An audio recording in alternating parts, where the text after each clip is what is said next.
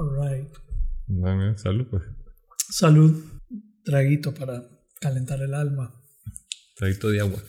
Traguito de agua en copevino de plástico. Copa de qué? Champán. De champancito. All right. We got um, episodio 16. 16. Ah, ¿vos crees que no? Siempre my gusta estarnos grabando a ver qué decimos.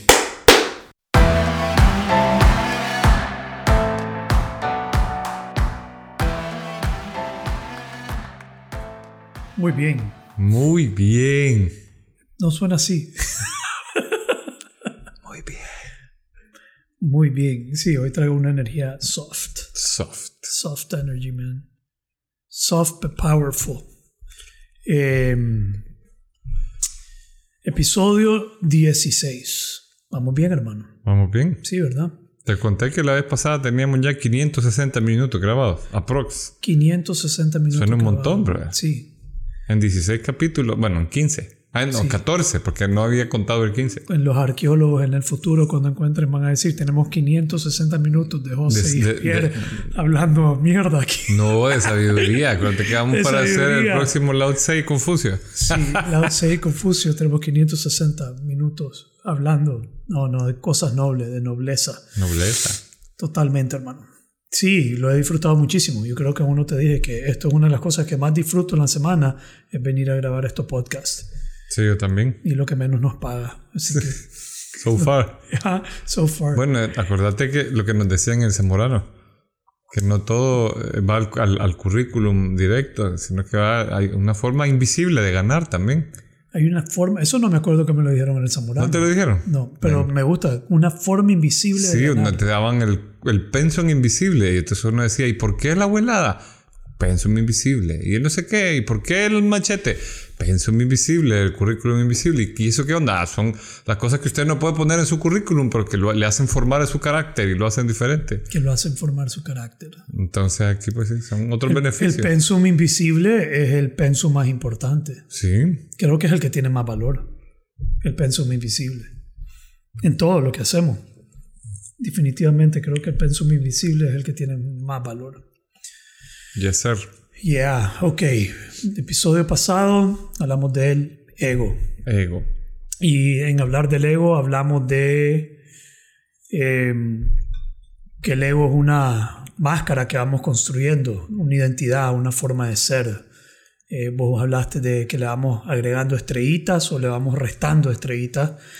Eh, hablamos de que nos movemos por los apegos y las adversiones. Sí es. Me acerco a lo que me da placer y me alejo a lo que me causa dolor, pena, vergüenza. Pero eso, obviamente, si nos dejamos guiar por eso, el apego y la adversión, siempre vamos a estar limitados.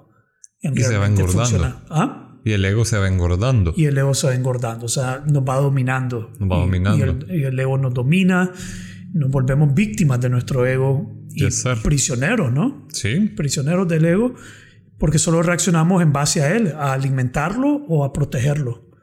Entonces tenemos que liberarnos de eso. Y creo que por ahí vamos a ir hablando el día de hoy. Creo, me dijiste que traía hoy Te algo. traigo un soy yo el que trae un, no un quote pues, pero una, una especie de definición. Sabes que no tengo a mano. Tu cuadernito Mi mágico. cuaderno y mi lapicero. O sea que nos vamos a desapegar No, del no, no, orden. no, vamos a pedir que si Cristian, si me lo puede pasar. Pásame la mochila entera. Ah, papá, ya, ya volvimos al ancla. Pero, pero para mientras te voy a ir echando el quote de Ryan Holiday. Dale, adelante. Esto sale del libro El ego es el enemigo. Y Igual. dice, el ego es una creencia malsana en nuestra propia importancia. Una creencia malsana en nuestra propia importancia. La necesidad de ser mejor que, más que, reconocido por, más allá de cualquier ut- utilidad razonable. Ese es el ego, es el sentido de superioridad y certeza que excede los límites de la seguridad en uno mismo y del talento. Wow. Que excede, el final, la última que dice que excede. Que excede, es el sentido de superioridad y certeza, que excede los límites de la seguridad en uno mismo y del talento. que excede los límites de la seguridad de uno mismo y el talento. Y el talento. que va eh, es congruente con lo que planteamos la vez pasada, que no sos auténtico. eh, tenés una visión distorsionada de quién sos, de qué sos capaz. Así es. Te crees más. Más que, menos que, o mejor que, o... O te estás subvalorando, eh, sobrevalorando. Fíjate que el, el señor este que canta en los Rolling Stones, Mick Jagger, Ajá. dice que el problema del éxito es que te vuelve menos creativo. El problema del éxito es que, Que te vuelve menos creativo. Ajá. Y a mí me late que tiene que ver con el ego, porque vos ponete a pensar, vaya, no sé, voy a darte un ejemplo que se me ocurre y que me perdonen los fans de YouTube, pero hubo un movimiento en El Salvador que se llamaba YouTube ni y hicieron un gran alboroto para que fuera y la Mara fue hasta, hasta allá donde, donde ellos en Irlanda, brother, y los buscaron en la radio que más escuchaban y los invitaron. Y finalmente ellos dijeron, llegamos si nos llenan tres estadios de X porcentaje de gente en Centroamérica. O sea, para movernos de aquí para allá, no nos vamos a, ay, sí, qué lindo El Salvador, sí, nos gusta mucho, y Nicaragua, precioso, pero no vamos a llegar si no hay tres estadios llenos y nos comparten un share de los tickets. Ok. Entonces, pues yo digo, vaya, ok, llega un punto en que no te mueves por cualquier cosa, ya no es aquella onda, aquella pasión por ser músico, que aunque los plantean bastante relajados. Entonces yo creo que en algún momento, si no te cuidas, como decíamos la vez pasada, esa máscara se va pegando y te va sometiendo. Te vas sometiendo. Ahora, ¿vos crees que es importante abordar este tema en nuestra vida? Yo creo que es importantísimo, no importante, importantísimo. Importantísimo. Importantísimo. sí, A ¿verdad? ver, abordame eso. ¿Por qué crees que está importantísimo sí, sí, sí, sí, Sí, sí, pero sí, sí, sí, abordar el tema del ego en nuestra vida? nadie nos ayuda a hacerle crack al ego. Y cuando le o sea, nadie lo, lo, lo- yo, no, una, un ejemplo Estoy, que toma- estoy tomando nota. estás tomando nota, pero crack hacer- al ego. sí, o sea, pero no crack en el sentido, ¿verdad? O sea, No hacer- crack de triquitraca, sino que, o sea, que, que se quiebre, que se fracture, que se, que se raje, que se, se- te voy a dar un ejemplo que me Queremos acuerdo. que se fracture. Queremos, queremos que que se se raje. sí. Ok. Entonces ahí yo siempre hago mucho eco con lo que vos decís en tus redes sociales, eh, que es de las cosas que más me llega, es cuando vos decís que hay que estar permanentemente sacándote de tu zona de confort o volviéndote cómodo con lo incómodo. Porque eso es ego reductor. Entonces, eh, la vez pasada vos ponías sobre la mesa el tema de que no hay que desaparecer el ego. O sea, pero yo creo que hay varios caminos para eso. Pero quiero contarte un ejemplo que se me vino cuando yo estaba estudiando en Zamorano, porque yo ya había tomado clases de filosofía antes de ir a Zamorano. Y no, vos, te, vos te acuerdas que hay trabajos, bueno, había un trabajo que te ponían a hacer que era como cosechar piedra o, o de yerbar. Cosechar piedras. O de yerbar eh, eh, es- estacionamientos, pájaros. espantar pájaros. Espantar pájaros. Sí, cabal. A ver, pero digamos, un Cambia riego. yo creo que vale la pena cosechar piedras es literalmente ir a un campo donde van a trabajar, van a sembrar y vas a ir a sacar piedras. Piedras, sí, por- porque para el arado todo- es bueno eso. para- ¿no? sí, no lo harías si, tuviera, si no tuvieras mano de obra gratis, un pijazo de gente que poner a hacer, ¿ve? No lo haría, lo haces porque tenés yo mano de creería obra. que sí, pero- Yo creo que en el Zamorano vendían la mano de obra a la otra finca. Yo te voy a ser sincero, yo creo que había- yo aquí voy a cruzar públicamente.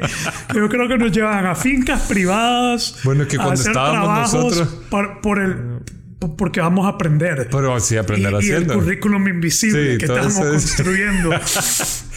Pero, pero mira y esto. espantar pájaros, solo quiero decir algo ahí, era, era dar la vuelta al campo sol, gritando. Sí, sí. sí. Sí, Pájaro. pa- pájaros, hermano. Pájaro. Pa- Eras un espantapájaros un día entero. Sí, y sí. Te, y te, y te, en calificaban en, cantidad, calidad, Calidad y actitud. Y actitud. Entonces, si te miraban me- espantando pájaros con una Con mala, mala actitud, te pisaban. Sí. A mí me encontraron sentado en medio del campo. Me metí y me senté a echarme una pelona y me encontró el ingeniero. Pero adelante, eso era, sí, era un trabajo. Sí. ¿Para dónde ibas con eso? Bueno, plantear entonces, eso? hay uno de los trabajos que nos pusieron a hacer una vez que tiene que ver con la escarificación de las semillas, que es cuando la semilla se le, se le reduce. ¿Ah? Se le echa un bueno, químico. se, se le echa un químico o se, como lo hicieron ese día, nos pusieron con unas limas a volarle merengue semilla por semilla de caoba, Ajá. porque si no nos germinaban. Sí. Entonces, la vida va a hacer eso con nosotros. O sea, te va a poner en ácido, te va a poner en. en- en, eh, te, te va a volar merengue. Pero nosotros, por, por esa sensación moderna de confort, buscamos entre todo, eh, estar cómodos y, y, cozy, ¿verdad? Agradables. Yeah. Entonces no queremos esa escarificación. Y eso conduce a problemas. Mira, yo he escuchado, eh, no sé si convenga decir nombres, pero de, cuando he estado cerca de, de ejecutivos de hotel y tienen artistas, unas cosas que tienen, por ejemplo, hay uno, un artista conocido que no permite que, que, lo anden si no es con un conductor en toda Centroamérica de limusina, porque todos los otros le dan dolor en el, en, en el cuello. Sí. Y Entonces, hay otro que solo permite que la gente se vista en blanco. Exacto. Sí, Entonces, un montón de cosas ridículas. Son cosas ridículas, que pero. alimentan su ego. Que, que, Yo me pongo a pensar qué adornos tendrán en el ego estas personas para eh, vivir esas cosas y exigirlas. Y sentir que las merecen. Sentir que las merecen. Bueno, es culpa de nosotros las personas que se lo hemos dado. Nosotros, Exactamente. Yo nunca culpo al que, al que se está aprovechando, ¿no? Pues al que está, al que subieron al pedestal. Nunca, para mí no es culpa de esa persona. Yo creo que es culpa no, del, Digamos que no culpa, pero te imaginas la vida que, que deben de vivir. O sea, metidos en una burbuja y cada vez que se salen de ese sueño, ha de doler. Sí, debe doler. Y Como que... una tortuga que la sacas de su caparazón o un caracol que le rompes el... el, el, el...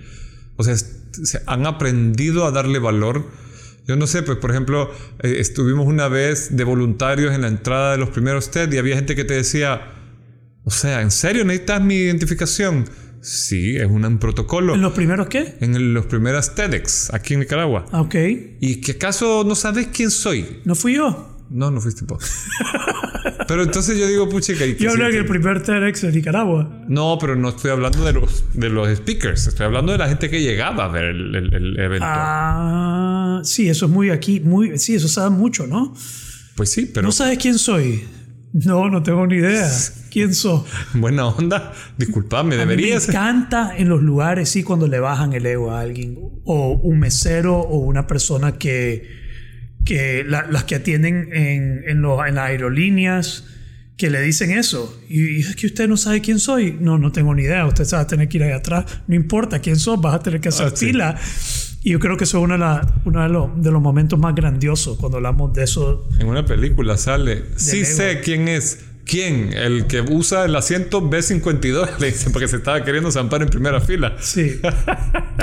Entonces, pero vos está, estábamos hablando de que vos considerás que es importante este tema, de abordar este tema. Ahora, ¿cómo resumirías vos eso de la importancia? ¿Por qué es tan importante? Porque yo creo que si no hay conciencia del trabajo sobre el ego y no se hace un trabajo sistemático, primero vamos a sufrir un montón en la vida innecesariamente, porque se te están cayendo estrellitas que están des la, destinadas a caerse, o sea... O las estás sosteniendo. O las estás sosteniendo. Y, la, y sostenerlas también debe ser un, un, un, enorme sufrimiento. Es un enorme sufrimiento y un enorme trabajo. Un okay. enorme trabajo de, valor, de, de, de estar apegado al valor que tiene eso. Vos ponete a pensar, por ejemplo, en el fracaso.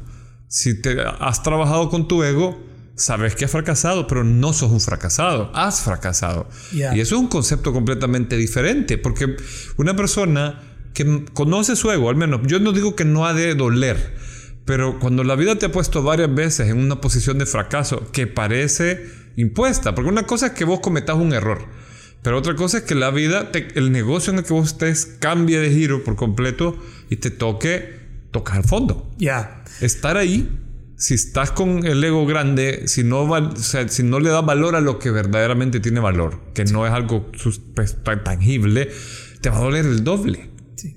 Entonces, el ego forma esta identidad y puede ser una identidad de un emprendedor exitoso, de una persona pues usamos esa identidad del emprendedor exitoso o el empresario exitoso. Sí. Que, o el profesional exitoso. Que antes de la pandemia, por decirlo así, o la crisis en Nicaragua, o cualquier crisis, eh, todo está funcionando bien. Pero después con la pandemia, te, Boom. todo cae. Sí.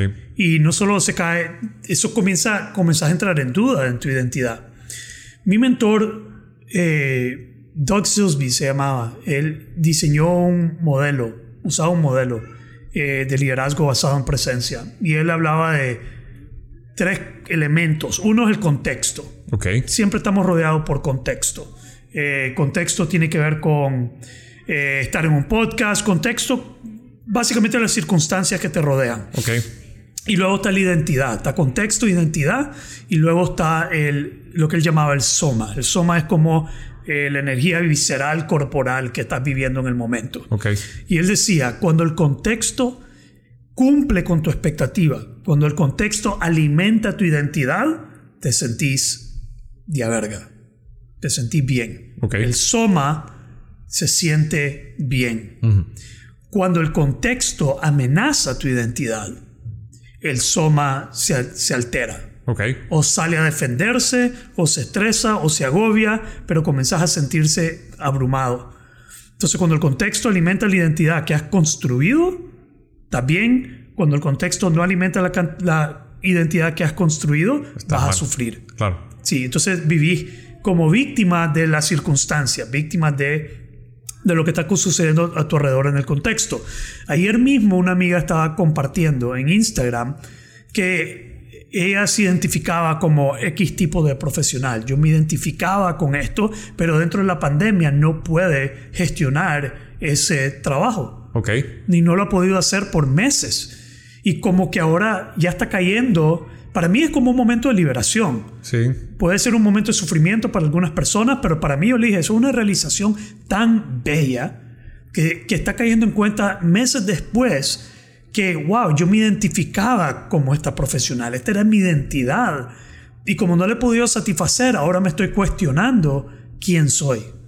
Y creo que ese momento donde se rompe eso, donde se cae la, la identidad falsa, la- como que... eh, sí, la identidad falsa. eh, La- es una máscara según la. una máscara y no es una máscara mala, es No. simplemente tu profesión, pero te identificas con eso. Sí. Y cuando te lo quitan, hay una muerte ahí como egoica, pero es una liberación también. una liberación. Así Sí. es. Entonces yo creo que hay algo que vos has puesto sobre la mesa es bonito porque, ah, ok, eh, ¿quién soy entonces? Porque es, es esa identidad que está detrás. Eh, en la filosofía oriental hay un concepto, el soma es, es- es parte de, de la filosofía griega y le llaman a- a- al contexto físico energético del ser humano. Tu experiencia vivida corporalmente, Corporalmente. momento a momento. Arriba de eso está la psique, Ok. que es emoción-mente. Y arriba de eso está una cosa que tiene varios nombres, pero el más común es nous, que es el- lo que está por encima de todo, que es tu, tu Dios interior, tu espíritu, tu, Tu ser, ser superior, superior. Interior. Son vos mismo, tu chispa divina, llamémosle. Sí, sé que en, en Alcohólico Anónimo el ser superior. El ser Entonces, tu superior. ser superior. Ok. Que puede ser un dios, pero también es tu ser, Puede ser vos mismo, tu, tu ident- sí, espíritu. tu, sí, tu ser más, más elevado. Entonces, en la filosofía de Oriente hay, hay un contexto y a mí me gusta cómo lo pone Joseph Campbell, porque dice, en la filosofía de Oriente se te impone una máscara. O sea, vos sos, por ejemplo, en la India, sos de una casta y tenés que vivir de acuerdo a esa casta. Entonces la máscara tiene, te da como vivir, no tenés opción, por lo tanto el ego crece menos.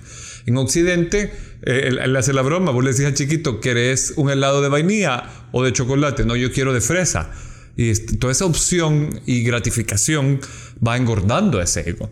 Sí. Entonces, te- ¿Vos crees que esa gratificación que le damos a los jóvenes hoy en día y que recibimos engrandece el ego? yo creería que sí, Sí. por una razón.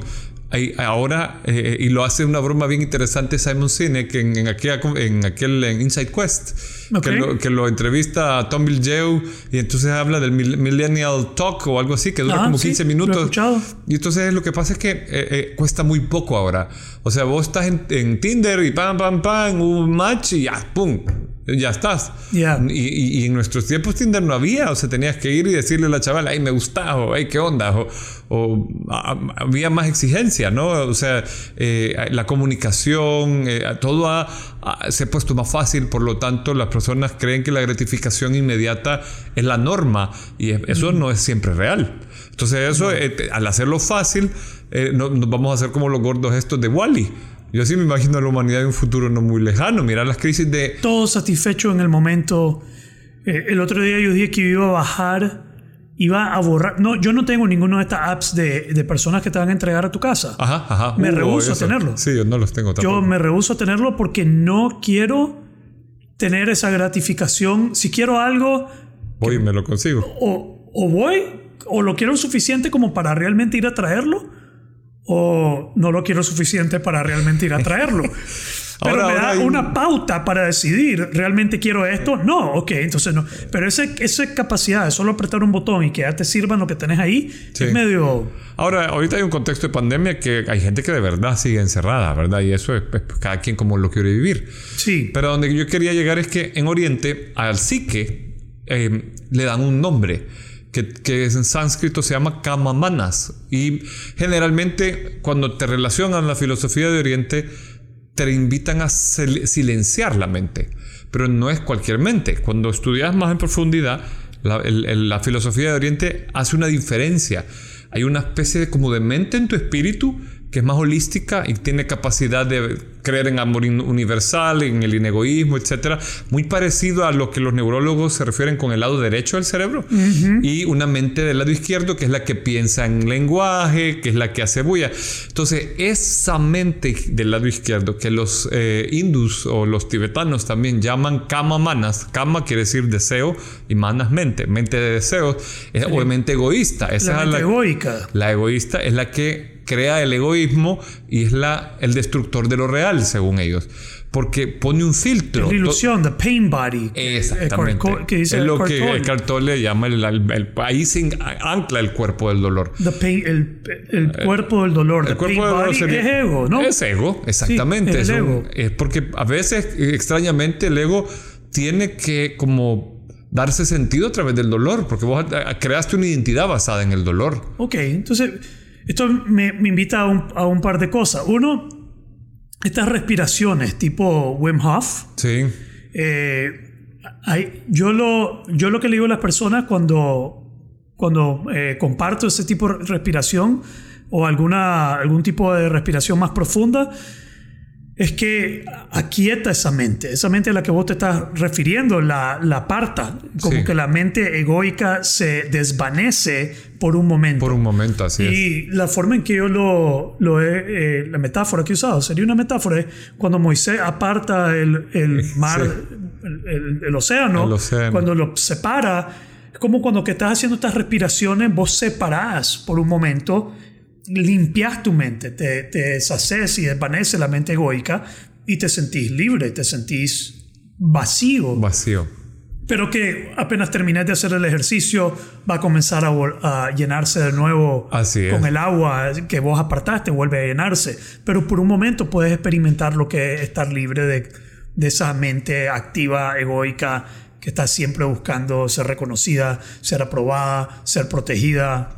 Y yo creo que lo que vos decías la vez pasada es bien O te tomas un ácido, Pues sí, y te conectas con, esa- con, con otra parte de esa mente. o ayahuasca. Oye, pero, pero si ponemos en contexto lo que vos decías la vez pasada, eh, no, te, no hay que pelearse con ella, sino que escucharla, validarla. Se- o sea, fíjate que en la filosofía te dicen que tenés que ser tu primer discípulo. Entonces, algo que vos decías la vez pasada a mí me hizo clic porque a veces uno es bien jodido con otros, pero no con uno. O sea, Ya. eh, entonces a a mí me enseñaron, y, y lo dice Madame Blavatsky, que es una filósofa rusa, que hay dos tipos de filosofía. Bueno, ella, ella solo usa la, la filosofía mango. Entonces ella dice una, y yo creía que era, porque mi mentor usaba cosas así chistosas. Te decía que hay libros limonada y libros atol de lote, y hay filosofía mango y filosofía coco. Y entonces a mí me, me mataba la risa y obviamente hacías la pregunta, ¿qué significa filosofía mango? Y la vez pasada lo encontré en un pensamiento de Blavatsky. Ella dice, sed dulce como el mango maduro. Dulce y blando con el exterior, duro contigo mismo. Ok. O sea, eh, pa- un proceso de autoexigencia para que vos Es casi vayas... como una polaridad de nuevo. Suavidad hacia afuera, dura- dureza hacia adentro. Y a ratos tenés que cambiar, vea, porque también no te vas a dejar que sobrepasen la filosofía coco, duro con el exterior, blandito consigo mismo. Ah, Ok. Yo creo que todo puede ser usado como una experiencia. Vos decías la respiración, eh, vos usas el hielo y me parecen metáforas impresionantes, porque a mí Yeah. la respiración me ha servido mucho, la que vos compartís en Inquebrantable, la Wim Hof, la otra que vos- yo no la había aprendido así, la box breathing que me enseñaste. Ah, Yo a veces salgo a caminar y la practico y me, me devuelve a mi centro, porque caminar y oír audiolibros y eso para mí es una combinación cuando mi mente está disparada en ansiedad hacia el futuro. Ya. ¿Verdad? Porque esa es otra cosa, o sea, que te dispara y cómo lo, cómo lo tranquilizas. ¿Cómo lo domás? ¿Cómo lo domás? Así es. Entonces, hay un ejercicio que a, mí me encanta. Eh, hay una señora que se llama, no sé si lo tengo aquí, creo que no lo tengo aquí, pero eh, se llama Desmembrando el Ego. Desmembrando el ego. Desmembrando el Ego, así se llama la práctica. Y yo lo he hecho con varios grupos, pero no es bien revelador. Porque ¿en qué consiste este ejercicio? Vos les das eh, plastilina. Ok. A cada persona le das una plastilina de algún tipo. Y les pedís que hagan un, un modelo. ¿Cómo se llama? Una maqueta, no sé. Una ¿Cómo se- estatua, un... Algo con una muñeco. plastilina. Un, un objeto, pero que represente tu ego. Ok. Entonces, vos los estás guiando, pero ellos ya están como pensando, reflexionando, haciéndolo, pensando en su su ego. Ok. Pero que al final vos lo vas a presentar. Ujú. Vos vas a pasar por el salón con tu objeto, ya sea como lo hayas hecho, y ahí ya la gente ya comienza a sentirse retada Sí.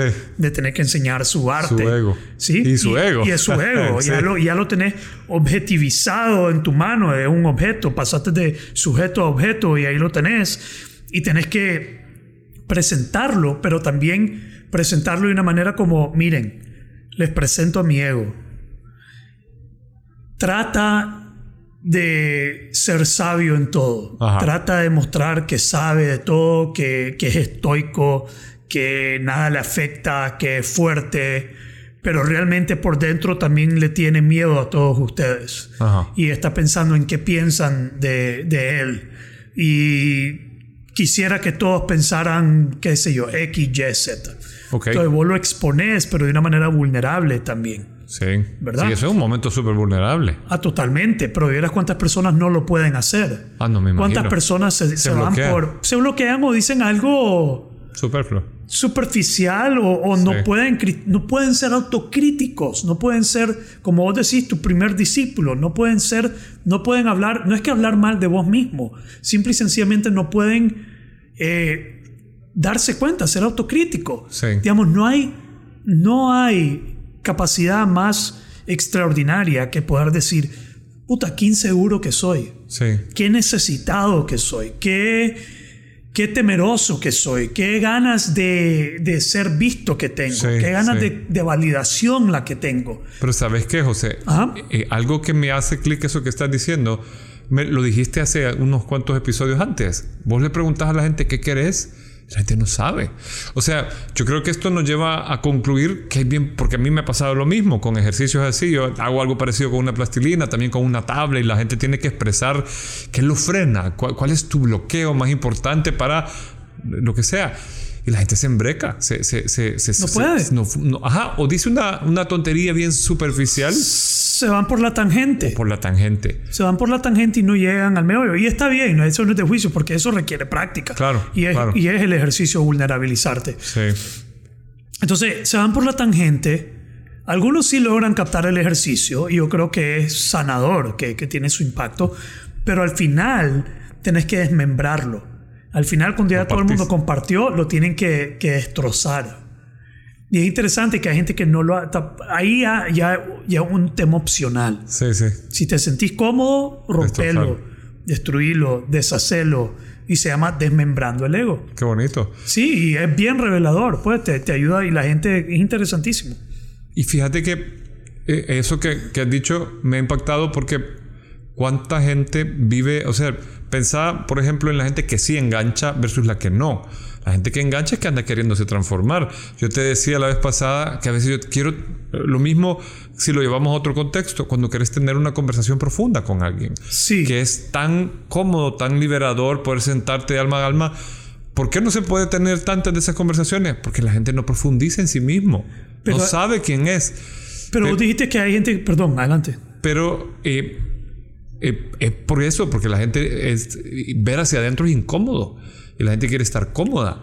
Te- ah, eh, por ejemplo, ser vulnerable, decíamos la vez They pasada. don't, Porque, they don't want to stir the shit. sí, sí. Y, y es más, cuando vos lo querés hacer o, o querés expresar eso, la respuesta es la que vos decías. Ay, vos, ¿por qué querés tener esas conversaciones? Porque no, no, no es cómodo. O sea, es más fácil. la- eh, Brené Brown usa la palabra non-bit, o sea, adormecerlo. Y hay formas de adormecerlo. La gente a veces no es consciente, pero cuando está ansiosa, o juega PlayStation, o toma, o fuma, Bueno, o se las droga. adicciones son una Todas las enfermedad del ego. Sí. Sí. Eh, la adicción, el alcohólico, el alcohólico, cuando vas a Alcohólicos Anónimos, estos lugares de recuperación, el alcohol no es el problema. Digamos, el problema, la enfermedad no es el tomar licor. La enfermedad es una enfermedad del ego. Es. Una enfermedad espiritual. Es una enfermedad emocional, espiritual. Es una enfermedad del ego que Sí. tenés. El alcohol solo es el escape, el lugar donde estás. eh, vos, vos estás tratando la enfermedad con el alcohol. Con el alcohol, así es. Ese es lo que estás haciendo, pero el alcohol no es el problema. Y por eso los pasos sanan el alma. Sí. ¿verdad?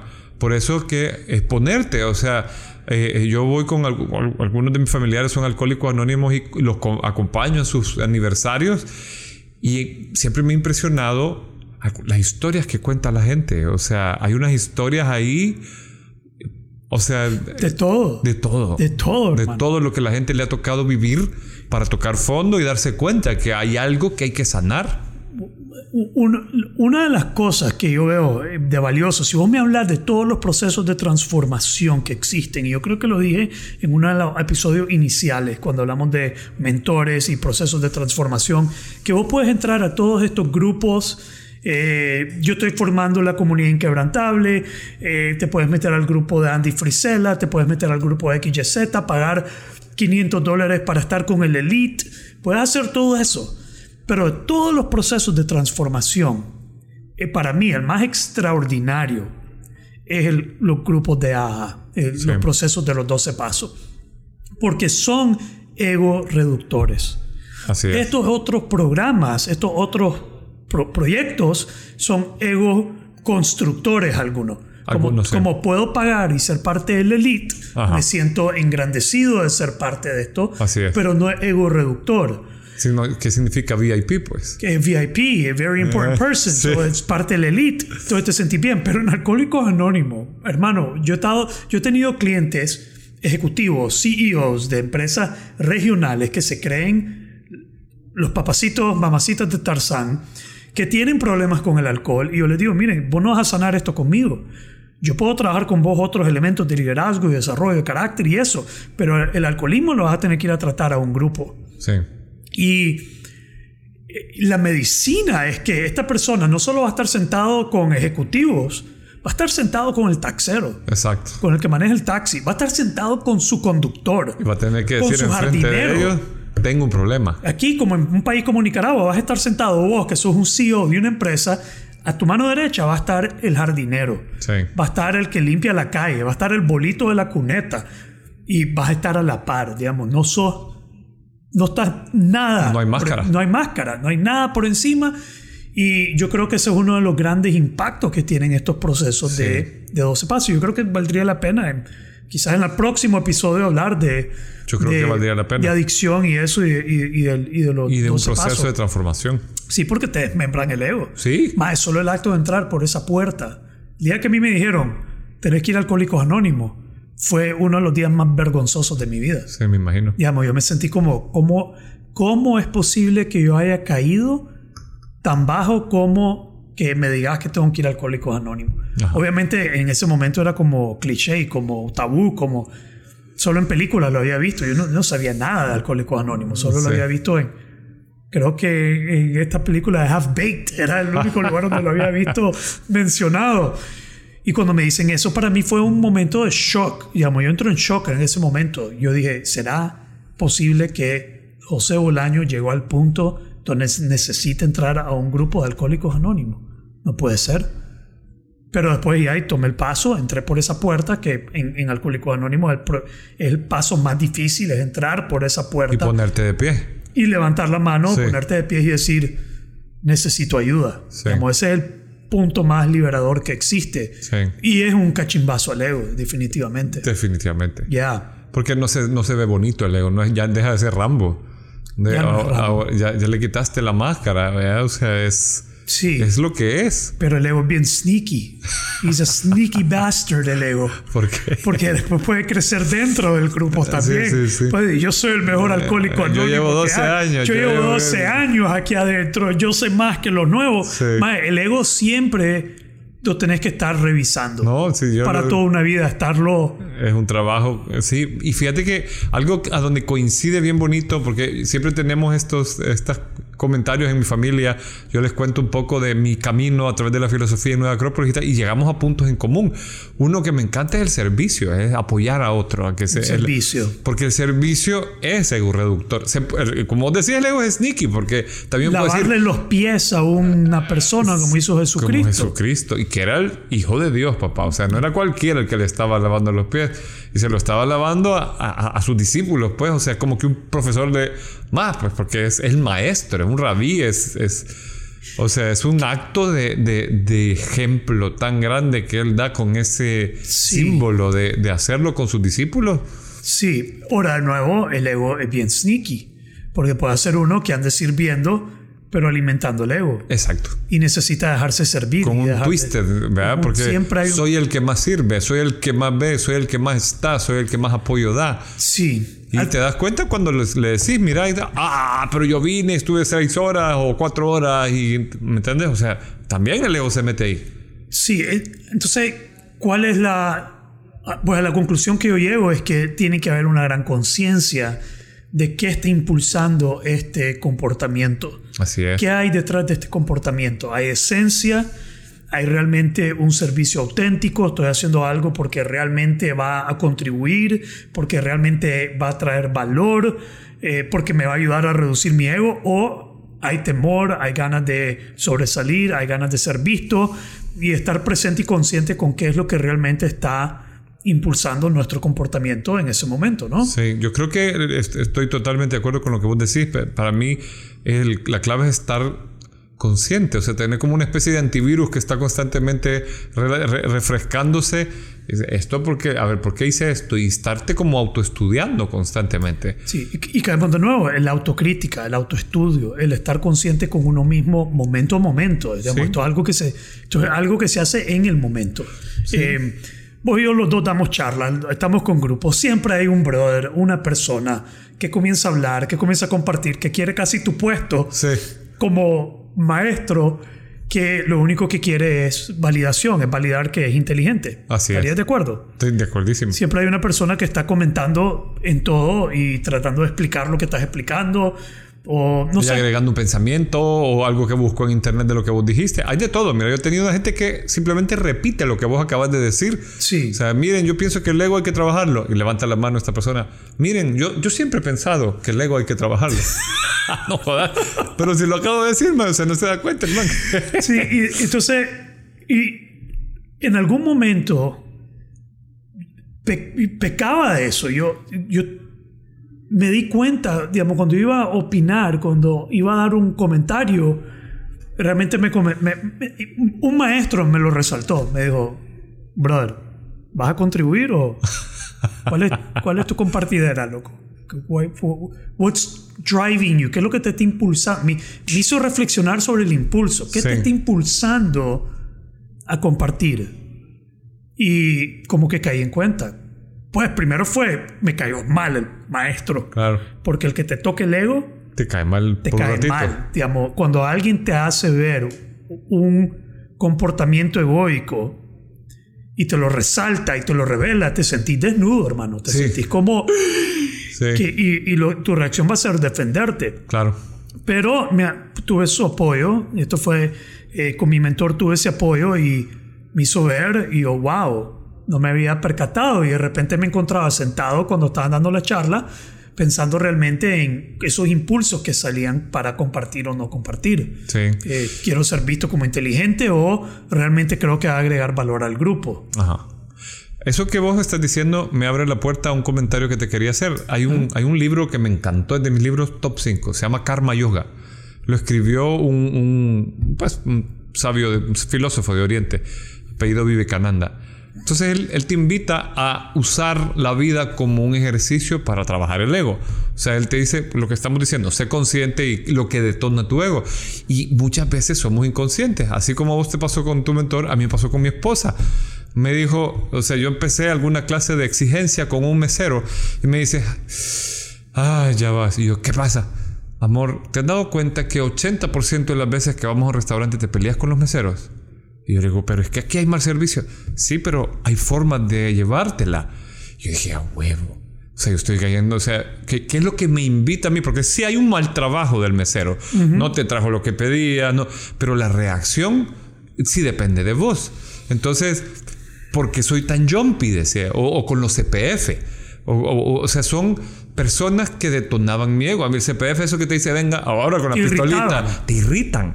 Y la respuesta ¿Qué haces con, con, eso? Entonces, o el tráfico, o las motos que se meten por cualquier lado, o eh, etcétera. Pues, o sea, eh, empezar a detectar qué cosas me irritan en el día a día y descubrir el por qué y eso se vuelve un excelente camino para trabajar el ego. Y este chamaco Vivekananda dice, te sentís alegre porque diste una limosna. Van las palabras, amigo. Dale gracias al que te pidió la limosna porque te permitió practicar la generosidad. Ya. Entonces él dice, el mundo es un gimnasio moral.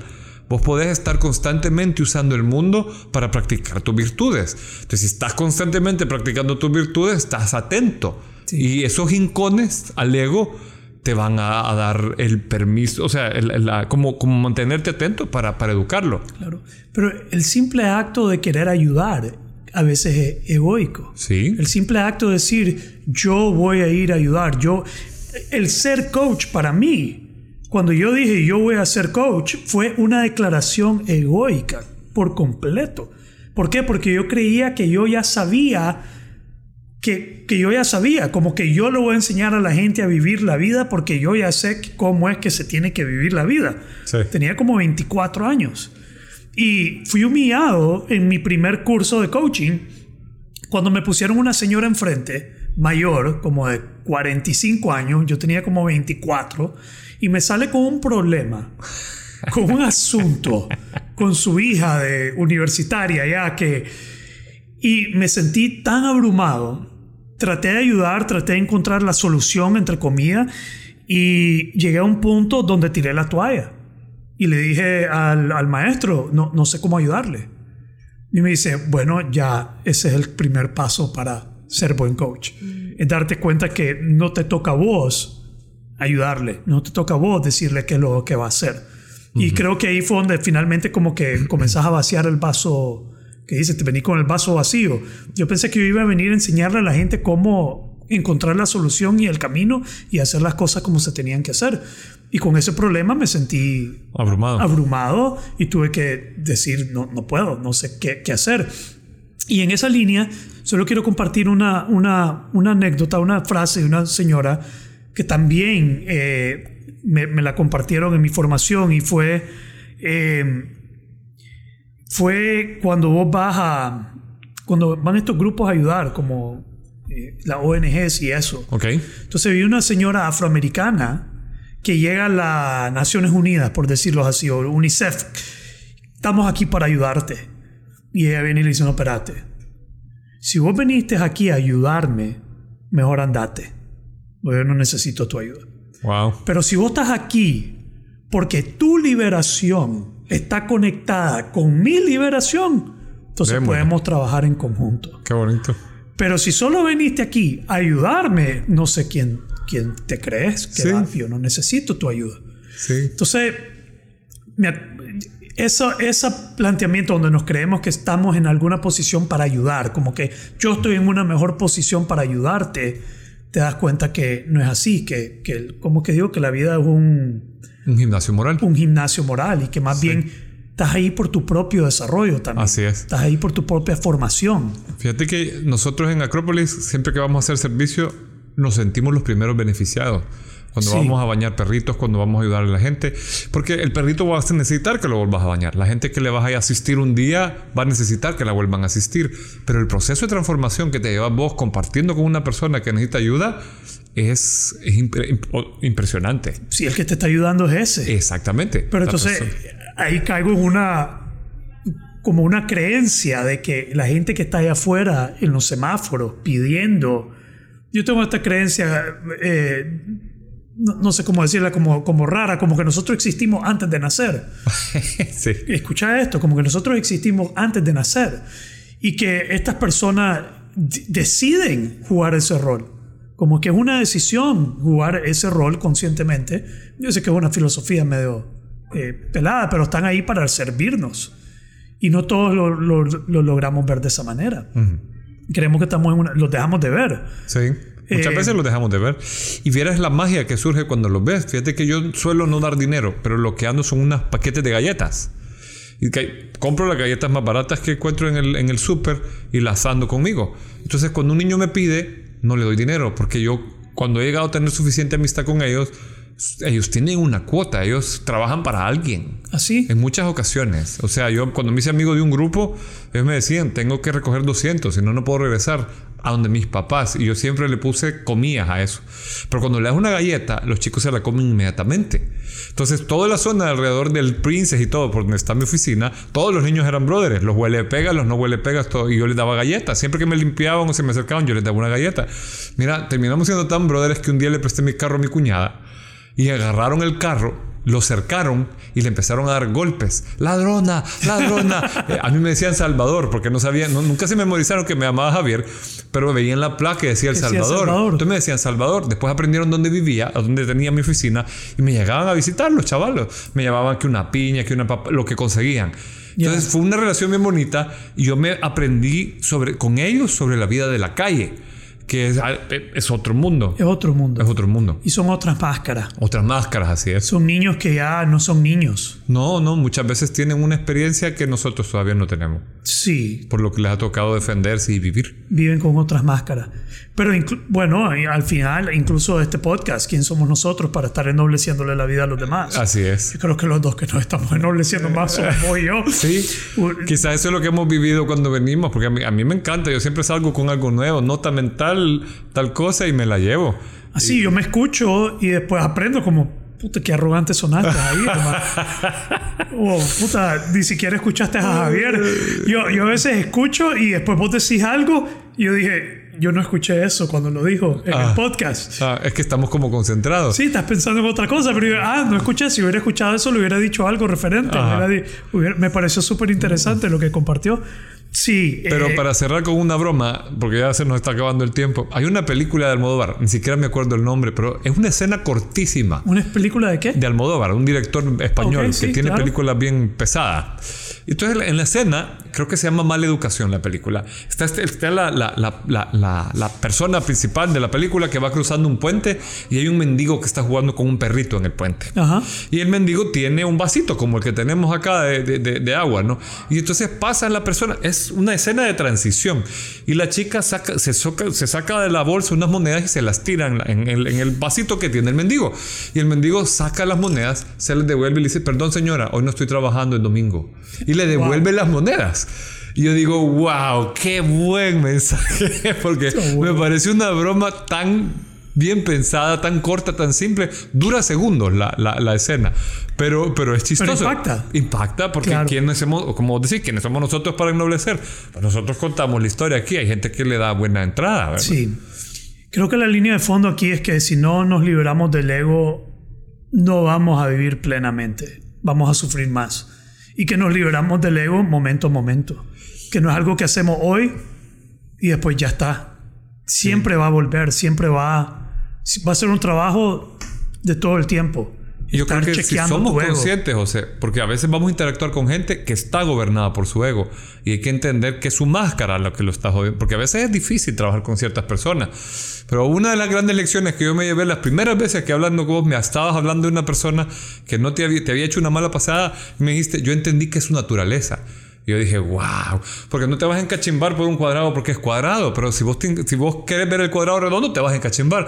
Pero si vos entendés que el cuadrado es cuadrado, esa es su naturaleza. Ya. Entonces, si hay alguien que está tomado por el ego y vos reconoces eso, porque se nota en algunas acciones, vas a saber con quién estás trabajando también, Padre, perdona a los que no saben lo que hacen.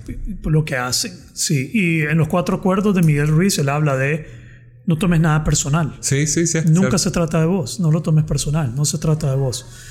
Lindo, entonces, sí, tenemos que aprender a tomar conciencia de cuándo nuestro ego es el que nos está llevando a actuar, Así a es. tomar acción, usualmente por temor, por querer protegernos, no, pasar vergüenza o por querer engrandecernos, sobrevalorarnos eh, y tenemos que regular eso y tomar conciencia para liberarnos de ese comportamiento Así es.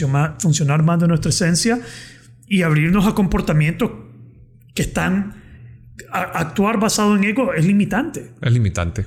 Actuar desapegado del ego, suelto del ego, es infinito, pues es, es más amplio. Es auténtico. es auténtico y hay mucho más para hacer, para comportarte, mucho más para vivir. Sí. Así que gracias por acompañarnos eh, en este episodio número 16. Siempre esperamos que les enoblezcamos el momento En el eh, que nos escuchan. que nos escuchan. Eh, por favor, mándenos sus comentarios, compartan eh, y síganos acompañando. Eh, creo que en la próxima tal vez vamos a hablar de adicciones, de los 12 pasos, tal vez Muy bien. contar un poco de, Buenísimo.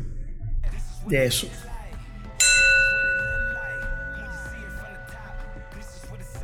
Hubo un momento ahí donde se puso bueno. Es como que lo percibo. Pero ahora hasta entro en duda porque estoy pensando, estoy hablando desde mi ego. Puta, eso son egoico. Cada vez que digo yo, cada vez que yo, mi, me dudo, oye, puta, ese ego. Check it, baby, check it.